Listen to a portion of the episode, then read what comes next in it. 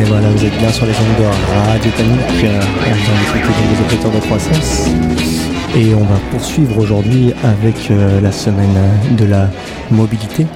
On est allé ce matin avec Joseph s'intéresser à une action de la Ligue des droits de l'homme qui dénonce euh, la carte mobile et tout ce qu'on y met dedans. On écoutera ensuite aussi une balade qui été organisée lors du plein open air et qui mettait l'accent sur la vidéosurveillance et les dérives de la style. Et ensuite à 20h, on reçoit le collectif Place au Vélo. Ça va chauffer les oreilles.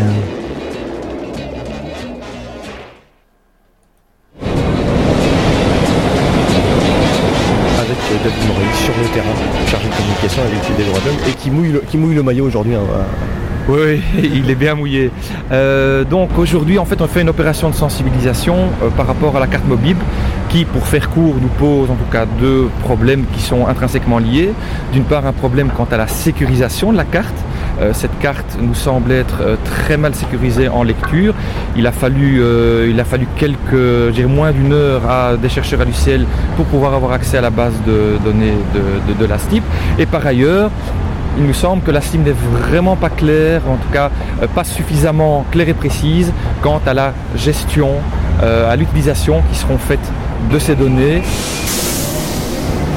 On peut la confisquer à distance. Euh, moi, je suis pas un expert de technique, mais il paraît que les petits lecteurs euh, qu'on peut trouver sur Internet facilement existent euh, comme les cartes d'identité, donc le modèle tout simple qu'on branche dans une prise. Mais il paraît qu'il existe le même modèle qui a une distance.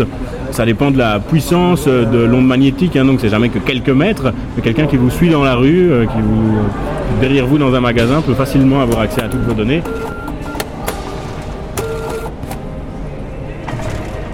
De nos craintes qui semble, se- elle, qui a vraiment eu lieu, pas ici en Belgique, mais très très loin à Hong Kong, mais qui, euh, qui concerne très exactement le même type de carte, c'est vraiment l'équivalent de la carte euh, euh, de la carte ici de la STIB à Hong Kong, eh bien la société de transport public hongkongaise a revendu l'ensemble des données des navetteurs à des sociétés privées. Ça crée un scandale phénoménal là-bas. Alors, on n'est pas en train de dire que forcément dire la, la va le faire, juste que nos craintes, qui au départ pouvaient paraître très théoriques, semblent en tout cas à l'étranger euh, avoir été étayées euh, par la réalité. Parce qu'il n'y a pas de raison que la STIB ait le nom et le prénom, en tout cas en lecture. Donc euh, ce, problème de sécurisation de, lecture informatique trop longue par la STIB, ça n'est pas le problème de l'utilisateur. Il y a euh, la, la vie privée doit être respectée en la matière, les données protégées. Ça n'existe pas la vie privée. Si ça existe la Non, vie privée. puisqu'on vit en société. La vie privée, en société. ta vie privée commence dès lors que tu rentres dans ta maison. Et là, ta vie privée est là. Si on vient ouvrir ta porte, on vient mettre des caméras là pour voir ta vie, là d'accord. Mais dans la rue, il n'y a pas de vie privée. Quand on me surveille et que je vois un policier à côté de moi, ça, vraiment ça va me déranger. Mais s'il me, me surveille à distance ou des trucs comme ça, il ne me dérange pas du tout. Pour moi, ça Il il m'embête pas. Parce que je me reproche rien. Il peut fouiller ma vie comme il veut. Tant, tant qu'il ne me dérange pas, tant qu'il ne me touche pas, il est libre, il fait son métier. pour pouvoir utiliser le réseau de la STIB, on s'engage à respecter les conditions générales de la STIB.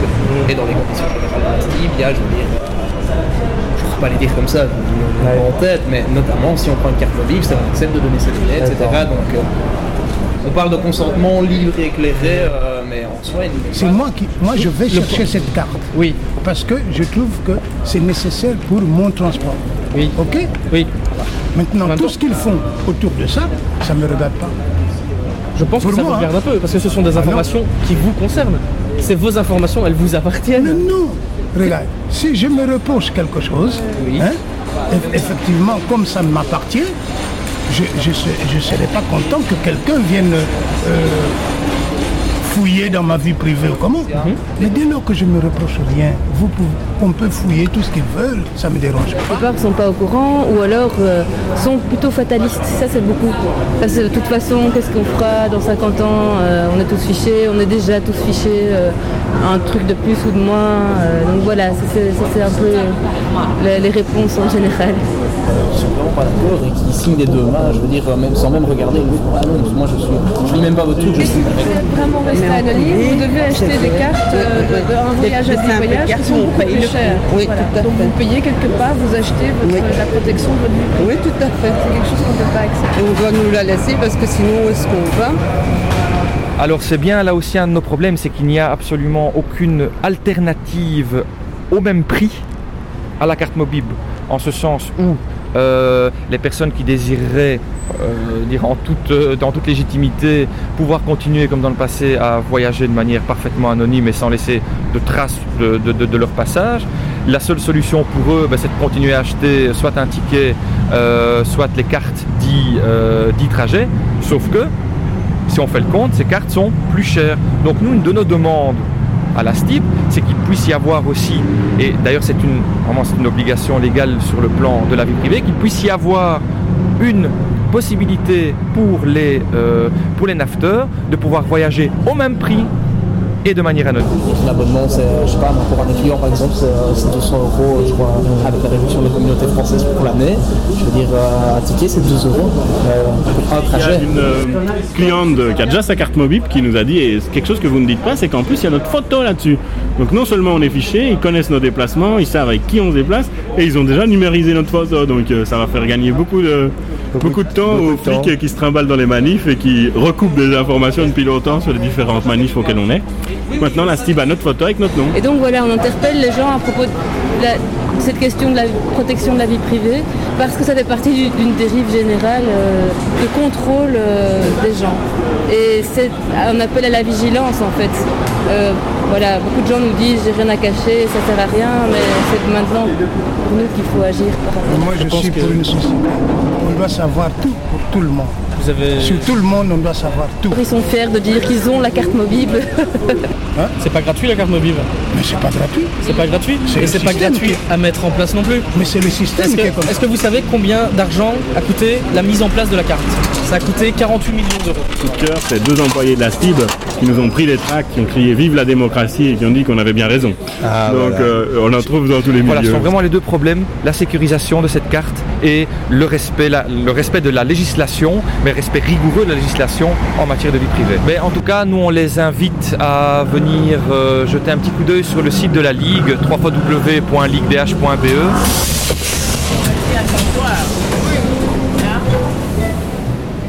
Depuis que j'ai mis pied à terre, j'en ai vu passer des autos, de grosses Rolls-Royce, de milliardaires, des deux chevaux, de Pecno, des belles dames en onze légères, porte-cigarettes au museau, des Maserati du tonnerre, coupant de l'air au couteau. J'admire, il est vrai, mais je préfère bécane, bicyclette et vélo.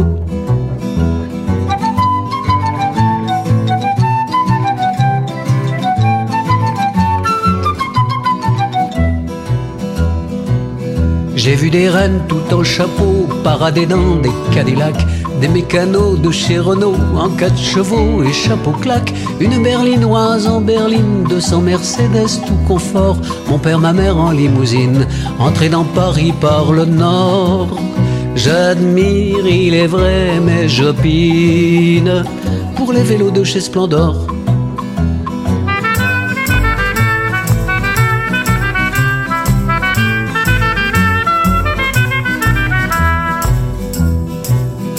Mon trisaïeul Armand Sosten avait un penchant pour Panhard. C'est en quatre cylindres à soupape qu'il allait boire un coup au bar. Grand-mère chérie, c'est l'Oldsmobile Futuranic 88. Elle partit jusqu'au bord du Nil et ensuite chez les Inuits. Malgré ancêtre et chef de file, je persiste et roule sur un 8.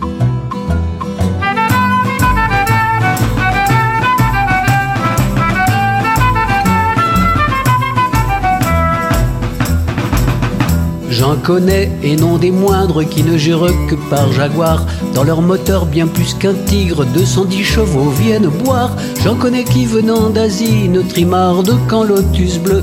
Quant à mes amis d'Italie, les Lancia les mettent en feu. Mon gré tout et malgré Issel, je préfère monter en selle.